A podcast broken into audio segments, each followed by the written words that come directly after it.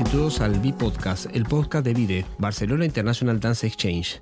Empezamos ahora nuestro quinto episodio y hoy entrevistamos a un gran amigo, César Comte de Barcelona, gerente de la Asociación de Profesionales de la Danza de Cataluña. César es licenciado en Comunicación por la Universidad Autónoma de Barcelona y en Humanidades y Estudios Humanísticos por la Universidad Oberta de Cataluña. La APDC, la asociación que gestiona César, es de carácter sindical, sin ánimo de lucro y tiene como objetivo agrupar profesionales de la danza en Cataluña promoviendo y apoyando iniciativas para mejorar las condiciones laborales y ayudar a su desarrollo. Una de las actividades que la asociación desarrolla es la celebración del Día Internacional de la Danza, que es muy importante en Cataluña, y entre otros los premios Danzacat, que dan mucha visibilidad y reconocimiento al sector. Bienvenido, benvengut al PIDE Podcast, César Comte. Muchas gracias, muchas gracias. Bueno, César, cuéntanos un poquito. Siempre iniciamos los podcasts porque nosotros nos conocemos hace muchos años ya, hemos compartido en la comisión eh, de la Asociación de Danza de la PDC.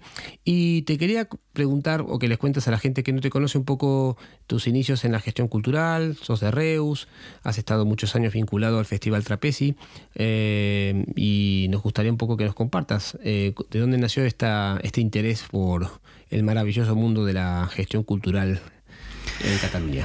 Pues nace de, mis primeros estudios. O sea, eh, sí que, como comentabas antes, eh, me formo en periodismo y, mi pasión me vincula a diferentes entidades de la ciudad de Reus y mi acción eh, laboral me vincula a hacer periodismo cultural.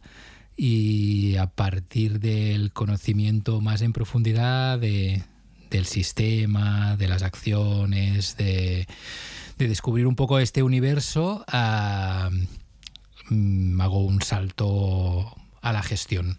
Salto a la gestión de un espacio escénico que nace en la ciudad de Reus, espacio o plataforma que se llama Centro de Artes Escénicas de Reus, donde se coordinaban dos festivales. Eh, uno fue el primer Festival Nacional de Circo que se hizo en Cataluña, que se llamaba Trapesi, como tú anunciabas, y otro dedicado al cuerpo y al movimiento que se llamaba COS, y era uno de los primeros festivales que se dedicaban al movimiento a partir de, de, esta gran estructura que coordinaba un par de espacios escénicos, dos teatros, empezamos a Mm, no solo a ir a comprar productos y, producciones en el mercado, sino que de golpe y porrazo nos dieron la Generalitat este sello de decir tú eres el nuevo productor descentralizado a nivel de política pública, porque había los grandes centros como el Liceo, como el Mercat de les Flors, como el Teatro Libre o el Teatro Nacional, que eran productores de artes escénicas en Cataluña, pero no había ningún centro descentralizado eh, en todo el país. Entonces decidieron, por la larga trayectoria de esa ciudad, por el gran apoyo a la cultura que tenía, por la repercusión que tenía,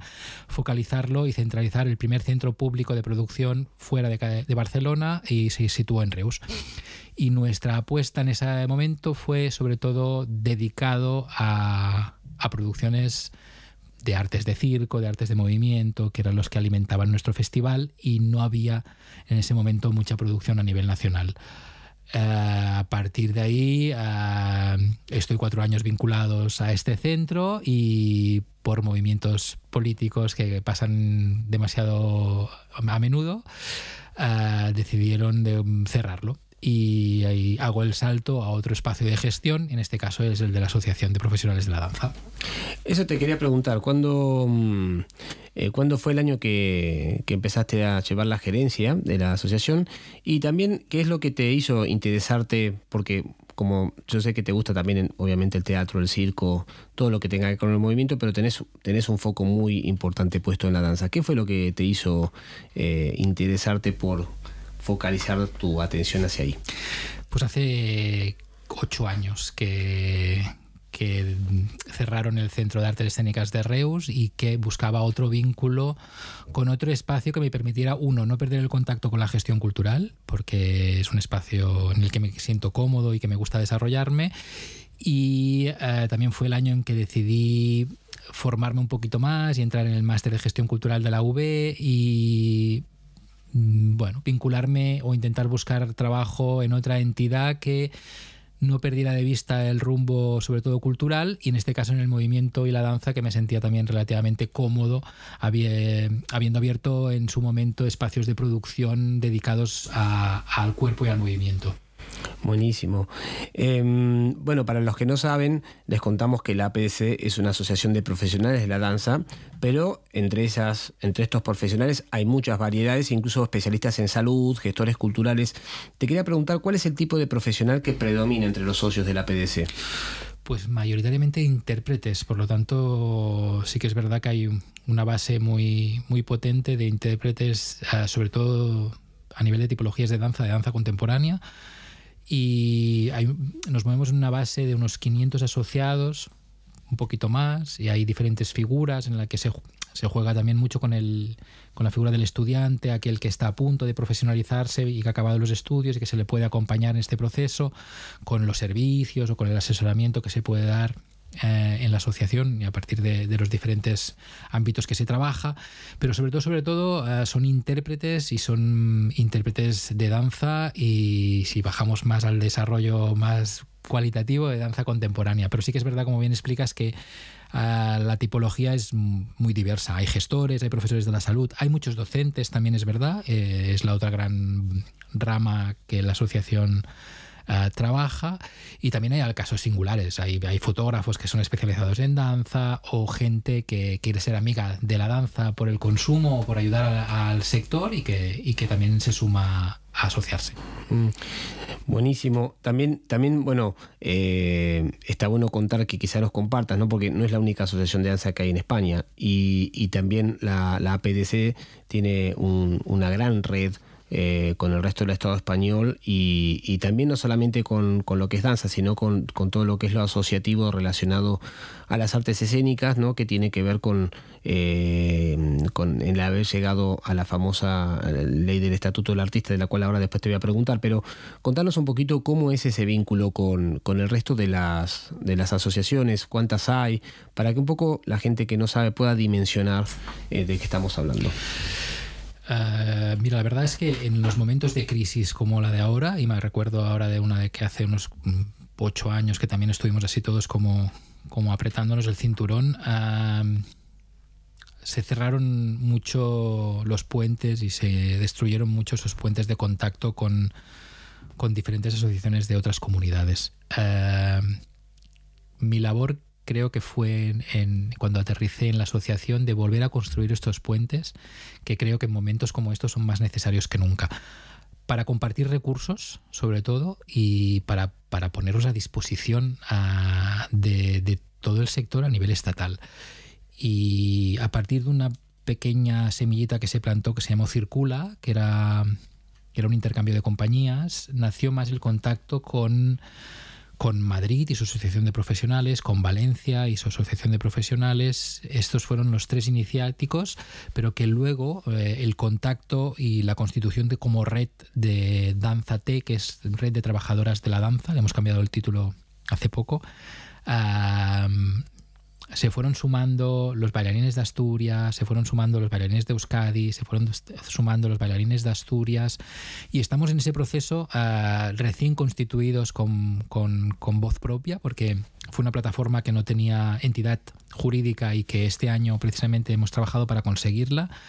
Eh, lo que se quiere es una, unificar una única voz en momentos como este para que la administración pueda interlocutar con quien de verdad conoce el sector y no crear un tipo de ayudas en las que luego tú no te puedas presentar por tu, por tu, por tu singularidad, ¿eh? mm. o que alguien pueda entender que esto de la intermitencia laboral es una característica muy habitual en el sector artístico, que luego no, no estés creando unas ayudas que van absolutamente a tu contra, pidiéndote unas cosas que tú de ninguna forma puedes cumplir. Eh, pues es necesaria estructuras como esta y por eso creemos que esta voz no para que suene de la misma forma, ¿eh? puede sonar de formas disonantes y todo el mundo se puede respetar y se puede, pero es importante que se reconozcan y que nos reconozcamos como sistema y que este sistema funcione y que tire iniciativas como la del Circula, ¿eh? que, creemos que va a hacer un, pasito más y queremos que, crezca y que se sume más, más activos y, y luego sí que es verdad que como asociación en Danzate, que es esta asociación de esta federación de asociaciones no todas tienen esa figura sindical en la que se defiende sobre todo los derechos y los deberes del intérprete, por encima de todo. Eh, pero sí que hay otra estructura también estatal que se llama Conarte en la que se suman no solo bailarines, sino que se suman músicos, se suman actores y actrices y por lo tanto también es una voz estatal en la que la representatividad es mucho más grande y en este caso sí que la lucha por conseguir cualquiera de las propuestas que forman parte de este estatuto del artista creemos que va a ser muy necesaria. Hablando de eso, me, gustaría porque eh, también para que sepan que eh, por más que España eh, y Cataluña son parte de Europa, tenemos una relación muy asimétrica con respecto a otros países y no tanto en recursos, porque aquí recursos para la cultura en términos monetarios hay y muchos, ¿no? Coincidirás conmigo, sino es el tema cómo están repartidos y, y cómo son las políticas que hacen que de alguna forma, desde mi punto de vista, cada año haya que explicarse de cero, seas quien seas, y no haya esta posibilidad de prospección ¿no? hacia adelante.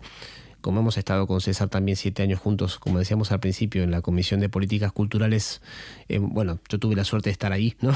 Contigo. Entonces, te quería preguntar eh, el Estatuto del Artista, porque eh, somos de los pocos países de la Europa Occidental que no lo tiene, que no solamente, digamos, sería un, paso adelante enorme para, toda, para todo el sector, sino lo que simboliza también en términos laborales. Si podrías brevemente contarnos eh, en qué está este, esta ley eh, y qué, permitiría, porque creo que es importante que los, profesionales del sector lo sepan pues está en que se aprobó su desarrollo y su despliegue en, en, en Madrid y, ahí se quedó. Por lo tanto, sí que se ha quedado en que cualquiera de las propuestas aprobadas en un documento marco aprobado por unanimidad, ah, en este momento se tiene que desarrollar cualquiera de aquellas acciones que están marcadas.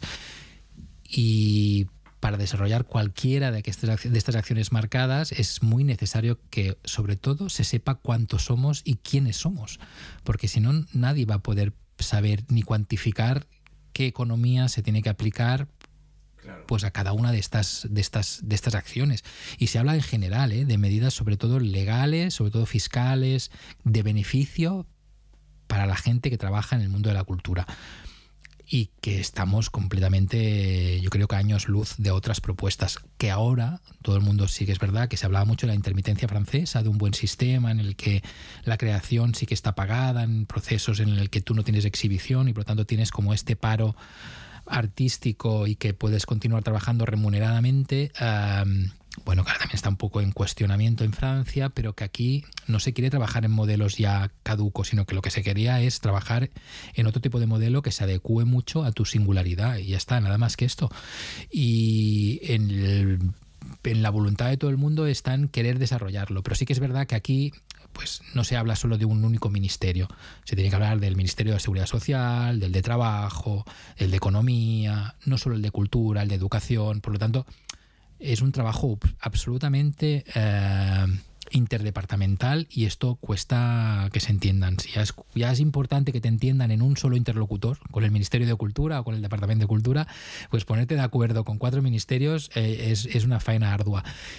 Y en el proceso este de contarnos y de saber cuántos somos para poder cuantificar cualquier ayuda que luego puedan aplicarse a este sistema, eh, Cataluña ha vuelto a sacar la cabeza y hace mucho tiempo que se reclamó la realización de un censo y el CONCA este año, creo, bueno, este año hace poco, ¿no? ha impulsado esta creación del censo. Se aprobó también por el Parlamento de Cataluña por unanimidad hace 8 o 10 años y ahí se quedó por un tema de dificultad en el desarrollo y por la protección de datos, pero este año, por, por, por casualidad o no, la voluntad es que sí que se tira adelante y se ha empezado a realizar este censo que vemos tan importante para luego cuantificar estas ayudas. Sí, si no sabemos quiénes somos y cuántos somos, es difícil saber dónde queremos estar y a dónde, mm, a dónde nos, prospectamos ¿no? para poder estar. Y ahí sale también una pregunta, ¿no? Eh, hablabas del CONCA, que es el Consejo de las Artes de Cataluña, para los que no saben, pero ¿cómo se gestionan estas iniciativas para mejorar las condiciones laborales y el desarrollo de las mismas. En este caso, dentro ¿no? de, la, de, de, todo esto que nos estás exponiendo y compartiendo. Mira, como el CONCA al final ah, se limitaron mucho su ámbito de acción ah, y sus competencias se blindaron y quedaron reducidas a hacer estudios y hacer un poco ese trabajo prospección de radiografía del sector y de los sectores. Diríamos que se empezó a hacer como una, una ronda de, encuentros para, para ver eh, cualquier tipo de beneficio alrededor de ayudas fiscales, ayudas a la creación, cómo podían solucionar temas de seguridad social, eh, bueno, laborales sobre todo, y se puso en consideración a todas las asociaciones de ámbito cultural. Eh, y trabajadores de la cultura en general, no solo de intérpretes de danza, teatro, eh, música, músicos, sino también el equipo técnico, la gente de escenografía, los, los bueno, igual, se pusieron en, en contacto con todos, se hizo un trabajo muy extenso en el que se redactaron durante tres o cuatro años 56 propuestas y de estas 56 propuestas que se hizo un documento marco, se elevaron a Madrid en, hace cuatro años para quedar concretas en estas 30 propuestas últimas que llegaron a aprobarse en el Parlamento. Por lo tanto, sí que es verdad que, que, que se ha puesto en consenso con todos los sectores, se han redactado junto con todos los sectores implicados y con la ayuda de un asesoramiento legal, fiscal, acorde para ir a llamar a la puerta de cada departamento que le pertoque esa competencia. Eh, las competencias legales, fiscales, pues al Departamento de Hacienda, las laborales, pues a Seguridad Social y Trabajo, por lo tanto, ir vinculando una posible solución, no solo plantear el problema, sino encontrar cuál era la solución y esa solución ir a buscar quién tiene la llave para abrirla. Que es una, es una gran pregunta, ¿no? ¿Quién la puede abrir? En realidad es quiénes, ¿no? Porque por lo que nos compartís, eh, estamos siempre hablando en un escenario absolutamente polifónico. No hay un solo interlocutor, son muchos y son muchos niveles de, conversación y de, gestión que hay que mantener en simultáneo, ¿no? Para que este tipo de iniciativas eh, lleguen a buen puerto. Y ahí también te quería preguntar, ¿no? Em, eh, antes de volver a la PDC, ¿Cuál es tu visión de, lo que es el tejido eh, cultural de nuestro país? Yo puedo reducirme al fragmento Cataluña de lo que veo y lo que observo y creo que, continúa siendo absolutamente rico, polifónico, muy diverso, con muchas ganas de mostrarse al mundo, pero con, yo creo, con una escasedad de recursos brutal con una falta de, de proyección al, a, largo término y, y, sí que es verdad que estamos hablando en un momento en el que la urgencia nos, nos oprime y que primero hay que solucionar esa urgencia, pero sí que es verdad que, que a veces es muy necesario elevar la mirada y, y poder ver mucho más allá de, del mes siguiente. Ah, sí que es verdad que esto lo puede hacer quien tiene solucionado la vida al mes siguiente ¿eh? y en este momento la dificultad es, es, mucha, pero, pero creo que a nivel creativo el país es muy rico y continúa siendo rico y creo que tendríamos que ser capaces de eh, sacarle brillo y mostrarlo al mundo. En este momento creo que hay, hay poca mirada alzada para que podamos proyectar a un poco más largo término. Estamos como, como solucionando urgencias y estas urgencias ah, no nos permiten ver, ver, ver, ver un poco lejos. Coincido con, completamente, ¿no? Y, y, también, eh, digamos que Cataluña, eh, y coincidirás conmigo, no solamente tiene todo esto que nos acabas de compartir, sino que también hace muchos años ha sido bastante pionera en todo lo que tiene que ver con la creación de nuevos públicos, la relación con, digamos, con los habitantes, con, los ciudadanos, ¿no? Y cortar esa barrera, ¿no? Entre el espectador y el escenario, pero no solamente desde la, desde la relación, dijéramos, eh, creador-consumidor, ¿no? Sino también la importancia, por eso nombraste hace un rato el tema de la, de la, de la educación, que es la danza en la parte y la formación de los chavales que están estudiando tanto en la primaria, en la ESO o en el bachillerato, ¿no? Y, por eso también te quería preguntar, ya que hay un, evento que es muy importante cada año, que se organiza desde la PDC, que es el Día Internacional de la Danza, ¿no? Entonces, te pregunto primero, desde dónde, desde que estás eh, llevando la gerencia, ¿cuál, cuál, cuál, cuál has sentido que ha sido el camino de esa celebración en estos ocho años? ¿Y cuál para vos tiene un recuerdo especial, ¿sí? ya sea porque sentiste que tuvo más visibilidad, porque te tocó emocionalmente o, porque sucedió en un lugar que te parecía que estaba bien. Eh, contanos un poquito de Mira, creo que, lo, que la, la, importancia del DIT, de este Día Internacional de la Danza, sobre todo está fijada en, en cómo intentamos sociabilizar nuestra profesión, cómo intentamos sacarla a la calle y cómo intentamos contaminar al máximo a nuestra profesión para que sea reconocida y entendida. Eh, la realidad continúa siendo igual de dura y la gente continúa preguntando, tú eres bailarín, sí, pero ¿y qué más? ¿O cómo te, cómo te llenas la nevera? Y pues no, existe una profesión que es la de ser bailarín y esta tiene que ser muy, bueno, tiene que ser igual que de respetada que cualquier otra. Eh, y pienso que el, Día Internacional de la Danza lo que hacía un poco era abrir esa ventana y dejar correr un aire en el que la danza era habitual ese día y, hacer entender que tú cuando te levantas ya te mueves y bailas y que forma parte de tu vida y de tu cotidianidad sin que tú igual lo sepas. Y que luego hay una gente que se sube a un escenario o que marca su camino profesional dando unas clases dedicadas solo al movimiento y a tu cuerpo. Y, eso significaba para nosotros el DIT en ese momento. Y antes hablabas un poco del tema de educación y creo que es muy, muy, muy, pero que muy importante el tema de educación y el contacto directo con, con el sistema educativo porque yo creo que, aunque está evolucionando y cambiando, ah, yo siempre digo lo mismo o pienso lo mismo que si en mi época de estudios, en vez de hacer educación física, a esa asignatura que nos hacían correr, jugar la pelota, ah, le hubiésemos dicho a esa asignatura movimiento o le hubiésemos dicho otra, otra cosa que no era única y exclusivamente el, correr por la pista, creo que el público lo hubiese visto y lo hubiese aceptado de otra forma y no sería tan extraño hablar de movimiento, ni de cuerpo, ni de ni de porque lo relacionamos mucho con el deporte, lo hemos relacionado siempre con salud.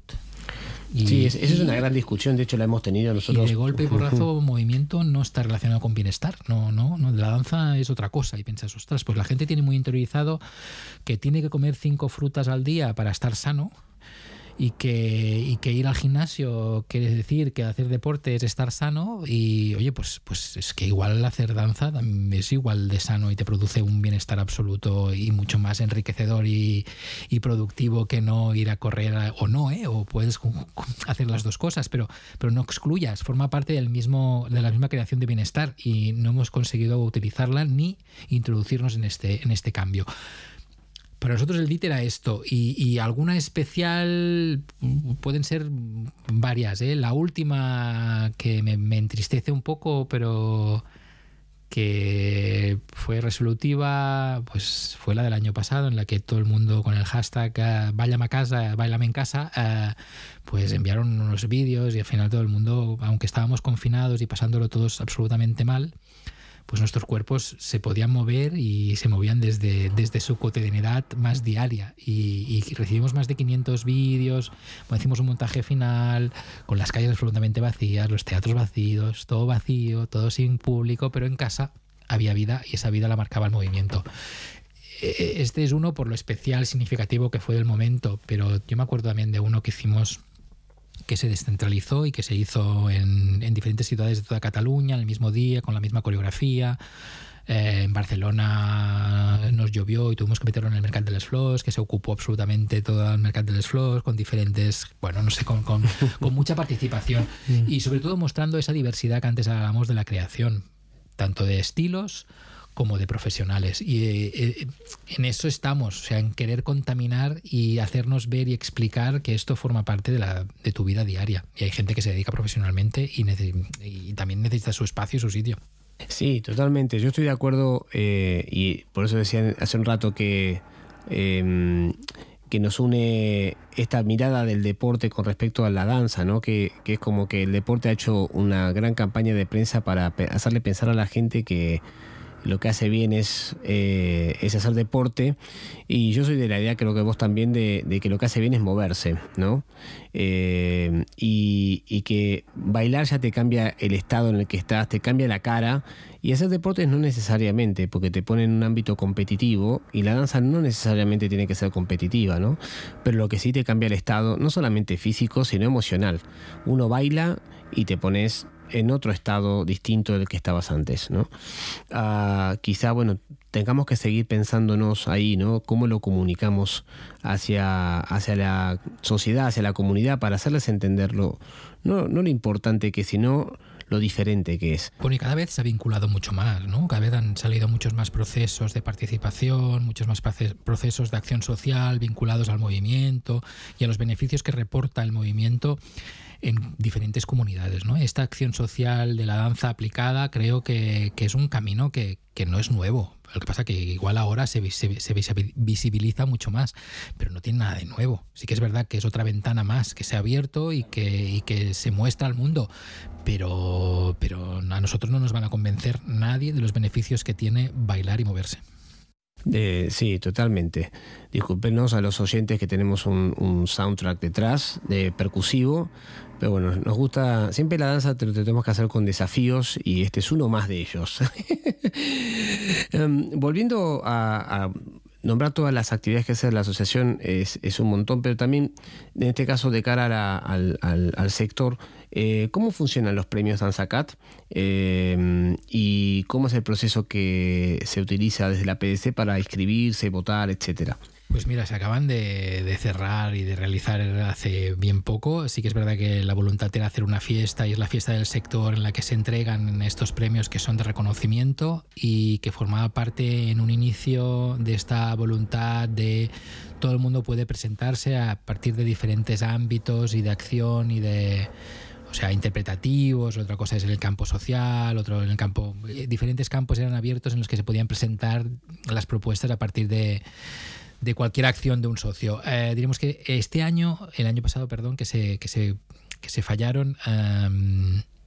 Se hizo de forma diferente, se ampliaron mucho las convocatorias, se hicieron como pues, los premios Max o los premios Oscar de la danza y por lo tanto en Cataluña se valoraba desde el diseño de luces, el mejor diseño de luces, al mejor vestuario, pasando por la mejor dramaturgia, el mejor intérprete, el mejor espectáculo eh, y, y se fueron diseccionando como, como como 15 categorías diferentes y fue la selección de, una, de, un comité profesional donde había periodistas especializados en cultura, gestores culturales, programadores municipales. Se hizo como un extenso eh, comité de selección que de todo lo que se había estrenado en los tres años anteriores eh, se hizo un proceso de vaciado y en ese vaciado al final quien votaba era el socio los 500 socios, eh, la comisión hacía un trabajo previo y ese trabajo previo dejaba pues tres finalistas de cada categoría y era el socio quien votaba al finalista. Ah, no se pudo realizar la fiesta, no se pudo realizar el encuentro, pero sí se realizaron unos materiales audiovisuales y unos vídeos súper divertidos en los que yo pienso que se puso en evidencia el rico ecosistema que existe de la danza en este país. Totalmente, de hecho, no solamente se hizo de, manera virtual, sino que fue con muchísima creatividad, teniendo en cuenta todas las restricciones ¿no? que estamos viviendo. Ah, y obviamente después vamos a dejar el link, ¿no? están colgados los vídeos estos, ¿no? O sea, para que los vean, porque se entregaron de manera individual a cada uno de los premiados eh, con algunos de los integrantes de la Junta y, ¿no?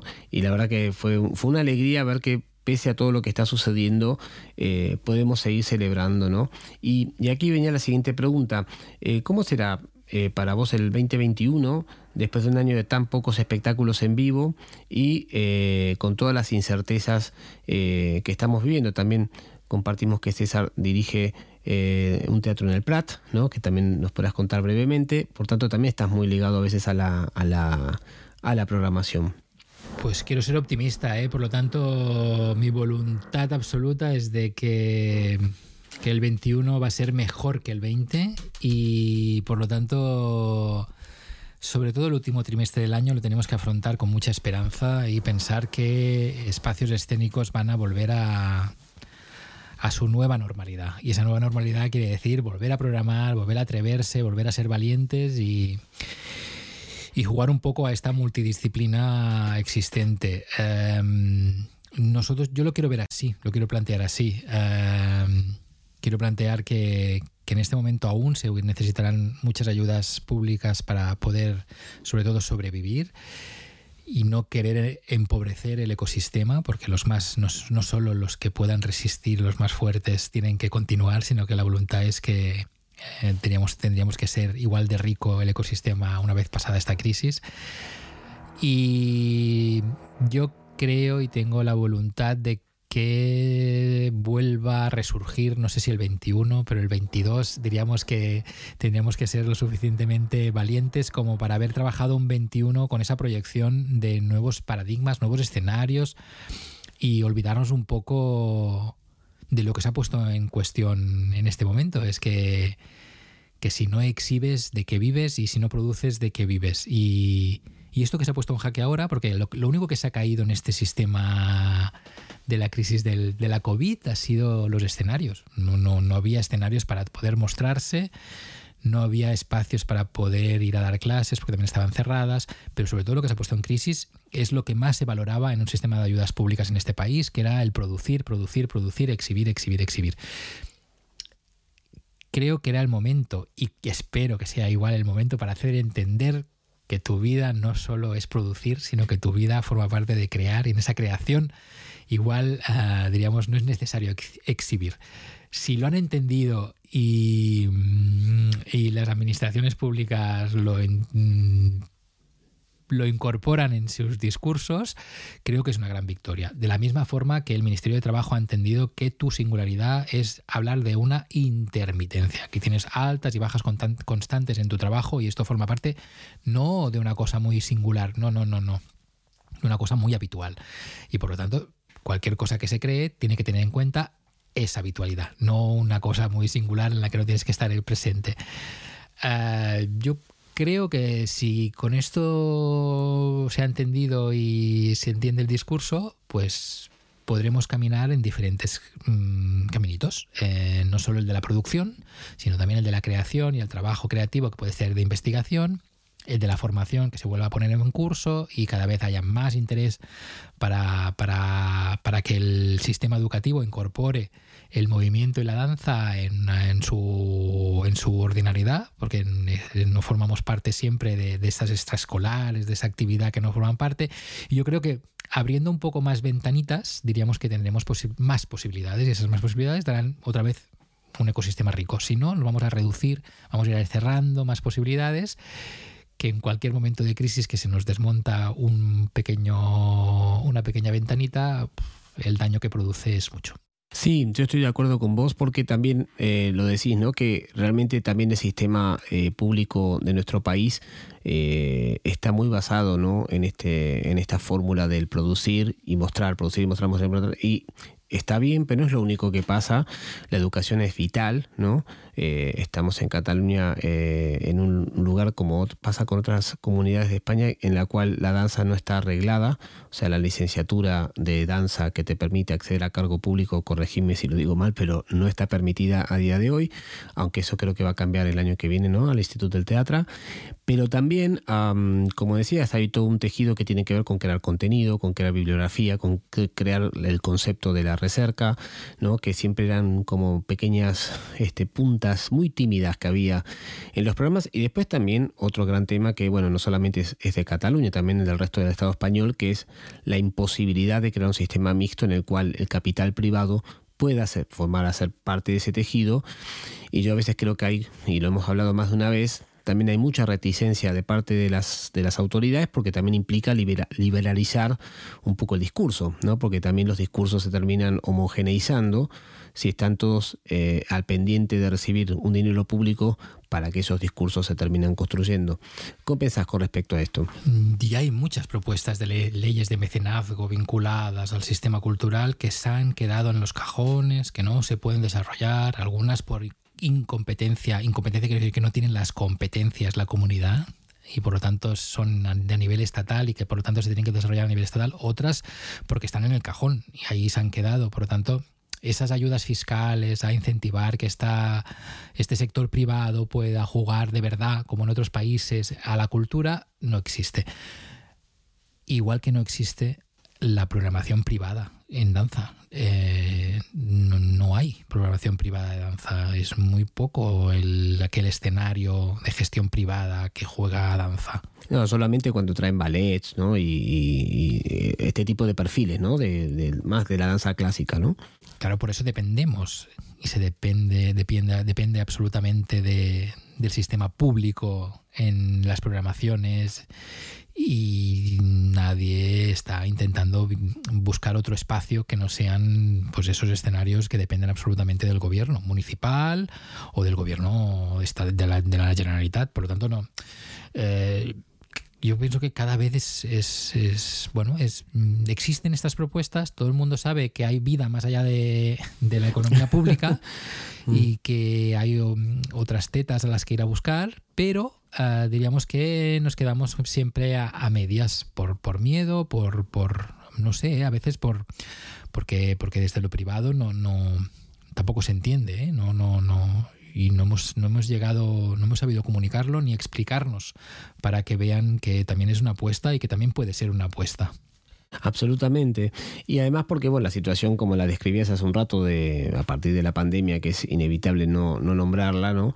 Eh, ha hecho que salten, digamos, todas las costuras de, este sistema, especialmente el que decías, ¿no? Que, que eh, sabemos que hubo que desde la PDC que ahora te voy a preguntar, hubo que hacer mucha, mm, digamos, eh, mucho trabajo de, educación, ¿no? de formación hacia las entidades públicas para que entiendan que también, además de las singularidades, que no son singularidades, sino que es, son cotidianas, estas diferencias que tenemos todos los que trabajamos en las artes escénicas, eh, que también con la pandemia esas singularidades también se hicieron todavía más presentes, ¿no?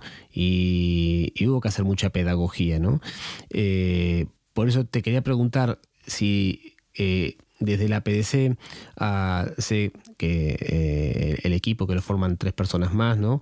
Ah, que ahora quizás nos los puedes presentar también, pero ¿cómo fue esa atención a todos los socios que sé que estuvieron muy al pendiente de qué, qué podían ayudar, eh, qué los podían ayudar, qué consultas les hacían en un momento tan difícil y cómo fue este trabajo pedagógico hacia el, dijéramos, el sector y también hacia las entidades públicas que son las que facilitan los fondos. Hemos hecho mucho de traductores, de traductores de, una, es verdad, de una normativa de, de, ayudas que salía cada vez y que era tan difícil de entender que ni ellos mismos eh, acababan solucionando las pequeñas consultas que tenías. Por lo tanto, todo el mundo tenía muy claro que, que lo que se caía necesitaba ayuda y que esa ayuda tenía que ser pública.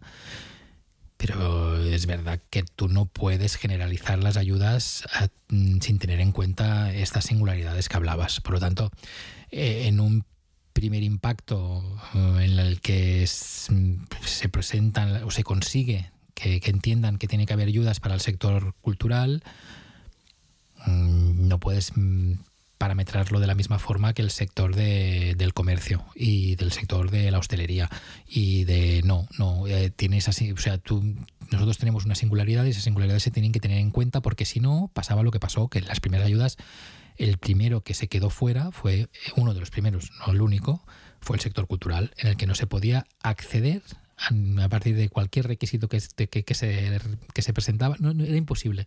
Entonces, una primero, traducir al sector que tú no te podías presentar. Dos, hacer entender a la administración que tenía que sacar otro tipo de ayudas en el que, en el que las palabras del ministro, que era primero la vida y luego el cine eh, y luego la cultura, pues tenía que decir, no, señor ministro, hay gente que vive de la cultura y por la cultura. Por lo tanto, hablar de cultura y de cine también hay que decir vida.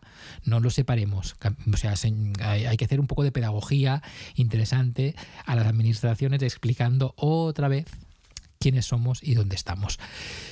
No por ser los primeros, ni priorizarnos, no, no. Todo el mundo estaba en el mismo paquete, en el que se cerraba todo, en el que se caía todo, en que, que, era la primera vez que, que, vivíamos una pandemia, en el que nadie sabía cómo actuar y qué actuar, pero sobre todo, una, atender mucho la voz del socio, intentar traducirle las, sus posibilidades de acceso a todo este tipo de ayudas y no solo estas, y luego ha venido las ayudas más sociales, aquel que evidentemente necesita eh, pues que le facilites ayudas pues al consumo básico de luz, de agua o a, las ayudas al alquiler, a intentar mm, ofrecer el máximo de, mm, de visibilidad de aquellas ayudas que se creaban o en los municipios o más generales a nivel de país.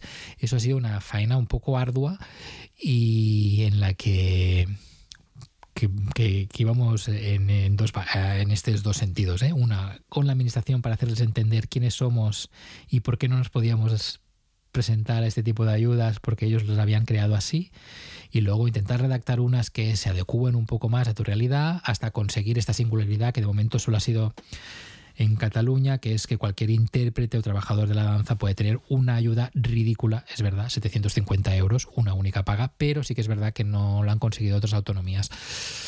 Ah, y otras comunidades. Ah, en, eso nos hemos esforzado al máximo y continuamos, ¿eh? porque las ayudas continúan, aún el lenguaje es difícil de hacerlo entender y cuando no te presentas a un lado se bloquea el sistema y salta todo por el otro lado y así vamos. Sí, es, es, es, agotador, ¿no? Y, y, se puede escuchar de, de, tu parte, ¿no? La, em, el, y también preguntarte, ¿por qué es tan difícil en nuestro país eh, este diálogo con las instituciones públicas? ¿Por qué siempre hay que trabajar como traductor con ellos eh, con respecto al sector? El sector también tiene lo suyo, ¿no? Porque tampoco, tampoco es menor, ¿no?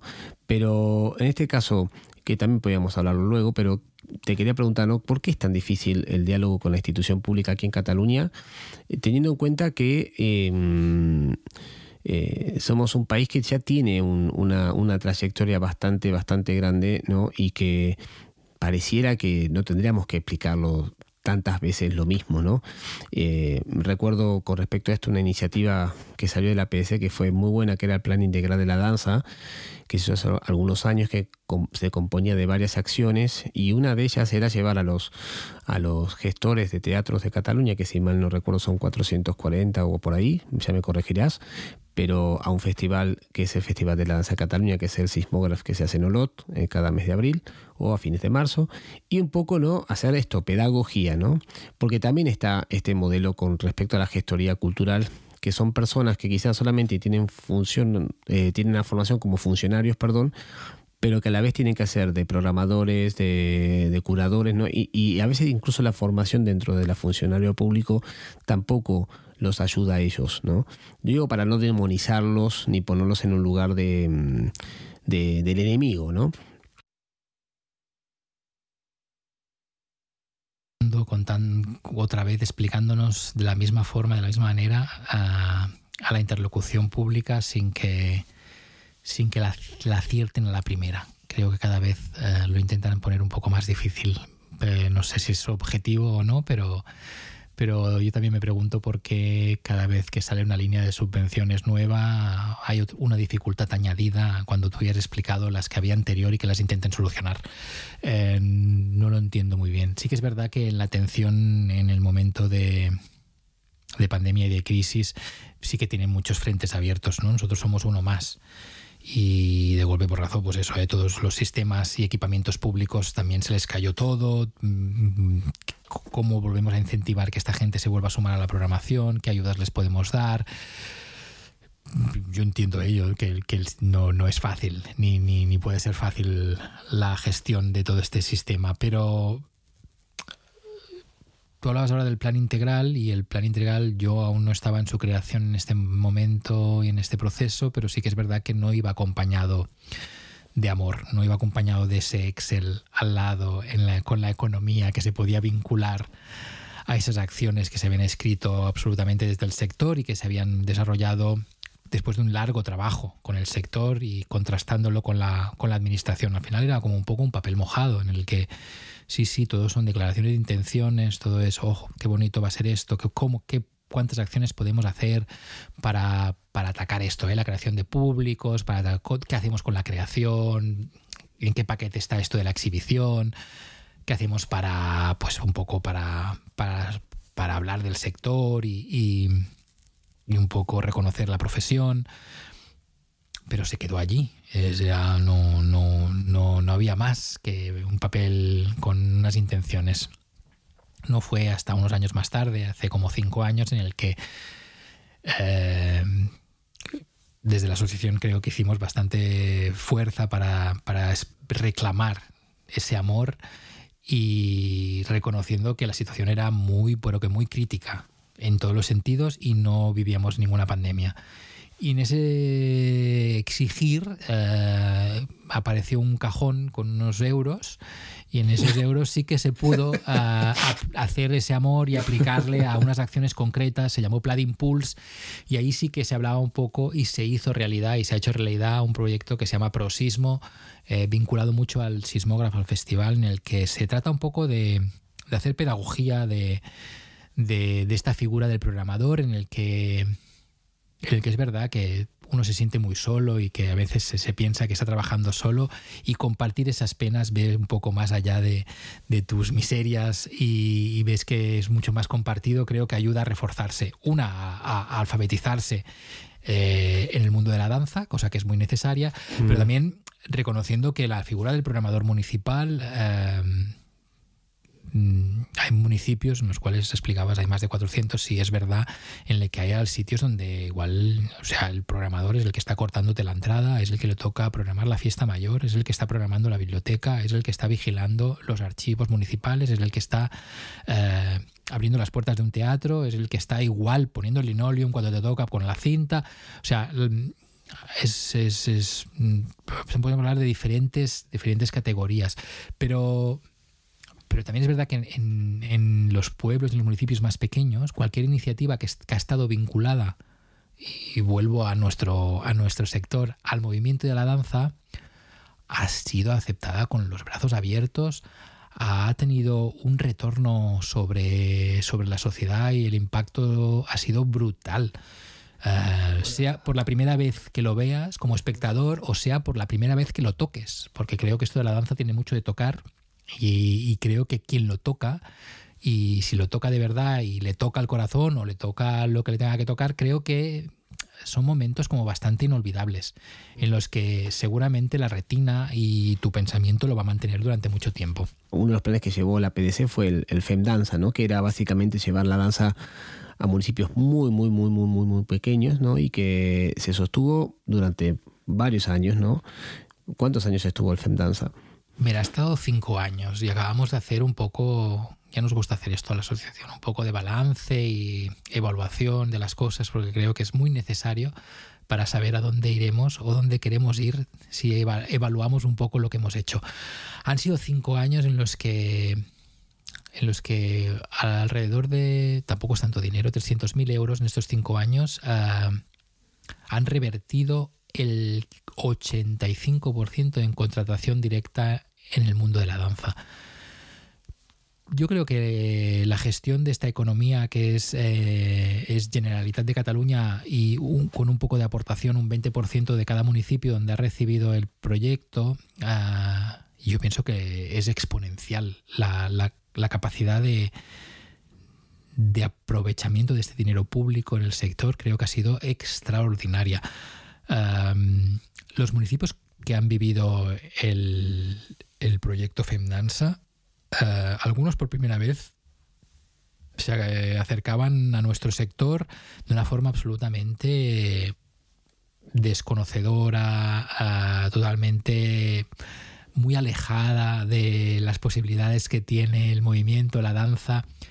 Y una vez lo han descubierto, la gracia que ha tenido, creo, es que muchos han anclado en el municipio, por muy pequeño que sea el municipio. Por lo tanto, el compromiso era a tres años vista de cada municipio. Mm. Han pasado como 11 municipios en este proyecto durante cinco años y los proyectos que ya han acabado su periplo eh, han continuado manteniendo una pequeña parte de aportación de su, de su economía, lo han mantenido y lo tienen dedicado solo a la danza.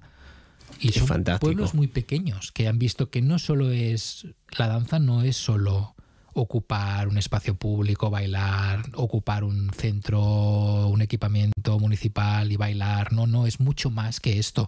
Es puede dialogar con tus centros de educación, puede dialogar con tus comunidades, cualquier tipo de comunidad, llámale tercera edad, llámale no sé, juventud, llámale cualquier tipo de comunidad y, el beneficio y, y cómo se crece y cómo cambia la gente que es tocada por esto del movimiento y la danza, creo que todo el mundo tiene absolutamente ganas de repetir y de alguna forma de buscar algún recurso, ahora sí municipal, para mantenerlo vivo.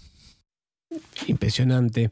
Esto que dice César es a los que nos están escuchando, ¿no? 85% de impacto en la contratación de los artistas que tuvieron la oportunidad de presentarse dentro del FENDANCE en cinco años. Eso eh, demuestra que la PDC eh, hace un trabajo que le correspondería a otras personas, pero como la PDC es como es, eh, se ocupa también de generar circuito, que fue una cosa que desde el 2008 para aquí, tanto en Cataluña como en el resto de España, se cortó de manera exponencial y prácticamente inevitable, ¿no?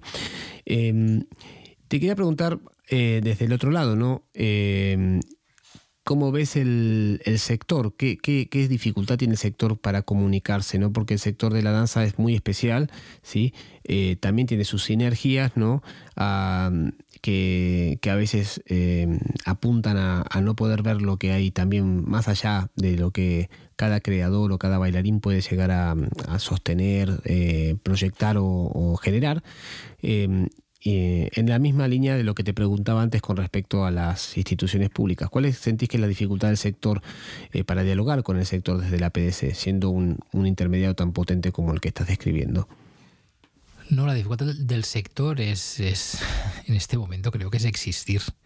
No, no. Y entonces es encontrar el máximo de ventanas posibles para poder existir desde cualquier ámbito llámale formación, llámale creación, llámale exhibición, llámale X. Creo que la necesidad básica y la voz básica en este momento es eh, quiero existir, no quiero desaparecer y, si me vas cerrando cualquier ventana de visibilidad en cualquiera de los campos existentes, voy a dejar de existir. Y... Esto es muy delicado, ¿no?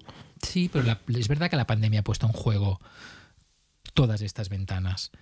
Y también es verdad que todo el mundo hemos tenido un poco de tiempo para saber que las estaba poniendo en juego. Mm, Vemos de exigir a la administración que nos ayude a volverlas a abrir estas ventanas. Construyámoslas juntos, no con los mismos errores de las que ya existían, sino por favor adecuándolas a la nueva realidad esta intentando no caer en los mismos errores. Eh, espacio de existencia hay, pues aprovechémoslo, pero, pero sí que es verdad que tenemos que construir estos caminitos para llegar hasta la ventanita, porque si no, em, no creo que ni el 22 ni el 23 eh, cambiemos de las mismas eh, quejas o exigencias que en este momento tiene el sector y ha tenido desde hace 10 años. Perfecto, sí, sí, sí, estoy totalmente de acuerdo. Y, bueno, también eh, estamos en un momento donde, donde se criminaliza el contacto físico, ¿no? Entonces, para todos los que estamos en la danza, esto es, esto es muy fuerte, porque no solamente te cierra la existencia, sino también te cierra el para qué tenés esa existencia, ¿no? Em, y, lo, has dicho muy bien y por eso también te quería preguntar eh, pensando en el futuro, ¿no? Hoy tenemos la suerte de por primera vez hacer un podcast, como diríamos acá en Cataluña, eh, um, toca casa, ¿no? Con un gran amic y, no de manera remota como los anteriores. Y hablábamos antes, ¿no? Off the record, el tema de, pensarnos a largo plazo, ¿no? Entonces, eh, ¿cuáles son las miradas a largo plazo de la PDC de aquí a este año que comienza tan complejo? Y cuáles son también tus planes, eh, los de César, ¿no? De aquí en adelante. Yo creo que, hay que continuar batallando para que estas urgencias estén cubiertas y estén atendidas y cada vez nos, nos entiendan mejor nuestra profesión y nuestras singularidades en las que nos podamos sumar con las mismas ah, oportunidades a este sistema de ayudas que ahora es más necesario que nunca es verdad que hay que hablar mm, también más que nunca de esta posibilidad, de esta, de esta de estas ayudas, de este mecenazgo, de esta, de esta iniciativa privada que nos puede de alguna forma acompañar en nuestros procesos y sobre todo, sobre todo, por favor, em, hay que exigir una y otra vez que la creación también es trabajar. Y ya sé que parece que sea una cosa de los años 80 que estamos reclamando, pero, pero considero que la crisis se ha puesto en jaque una cosa, la, ha puesto el sistema de exhibición y producción y tenemos que ser capaces de hacer entender que crear también es trabajar y que la cultura también es trabajo y que bailar también es trabajar. Parece mentira, pero aún estamos ahí. O sea, no hay mucho de diferente en lo que eh, unos cuantos gestores culturales reclamábamos desde hace tiempo. Y es salud, como habías dicho antes, ¿no? También. Es absolutamente salud, es bienestar eh, y, es educación. Y si, si, si educamos en, estos campos al público, a mí no me gusta hablar del público futuro, sino del público presente, de cualquier edad, yo creo que el beneficio a años vista creo que va a ser, que va a ser mucho. Bueno, Muchísimas gracias César por haber estado en este podcast. La verdad que es un honor y un placer. César es una persona este, también de una potencia increíble, súper accesible. También me gustaría que antes de que nos despidamos, César, eh, cuentes con quién estás trabajando en el equipo de la PDC eh, y todos los que se quieran acercar, qué es lo que tienen que hacer para, para poder eh, hacerse socios y sobre todo desde mi, desde mi lado también personal, decir que la PDC siempre es vas a la PDC y te sentís en casa, no te sentís ajeno. somos también vecinos de oficina, estamos al lado en la caldera con, con Vide y con la compañía. Así que, ¿cómo, ¿cómo es el equipo que se compone, que trabaja contigo?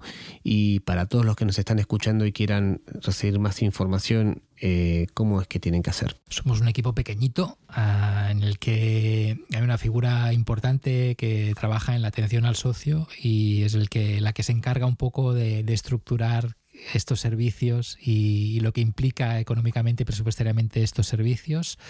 Hay una figura eh, que se encarga de gestionar los proyectos. Antes hablábamos del FEMDANSA, pero hay unos cuantos más y sobre todo del área de educación, que es muy potente y esa interlocución también con educación eh, no fácil, pero que, que, es muy cansina y en el que tenemos que estar. Pero no imposible, somos muy, nunca, nunca imposible. y luego hay una figura de comunicación que también creemos que es un, que es un hándicap y que nos tenemos que explicar mejor que nunca y más que nunca en este momento para hacer entender estos mensajes que queremos llegar a, hacer, a hacer públicos.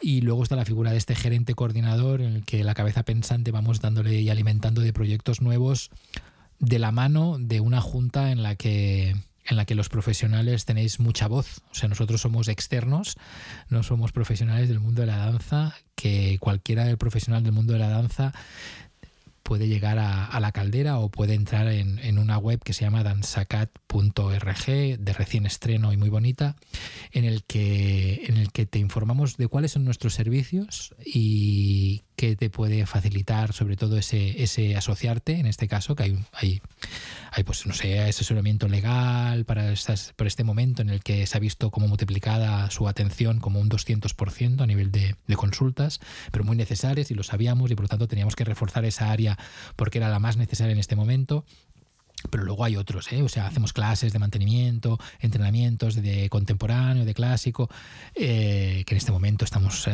cerrados porque esto de la actividad no se puede, esto de criminalizar el tocarse continúa aún vivo, pero un día pasará.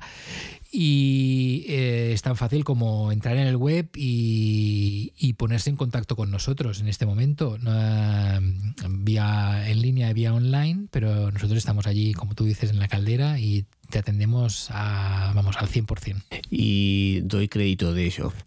Bueno, hemos tenido la suerte de compartir este quinto podcast del Barcelona International Dance Exchange con César Comte y los esperamos en la próxima. Muchas gracias.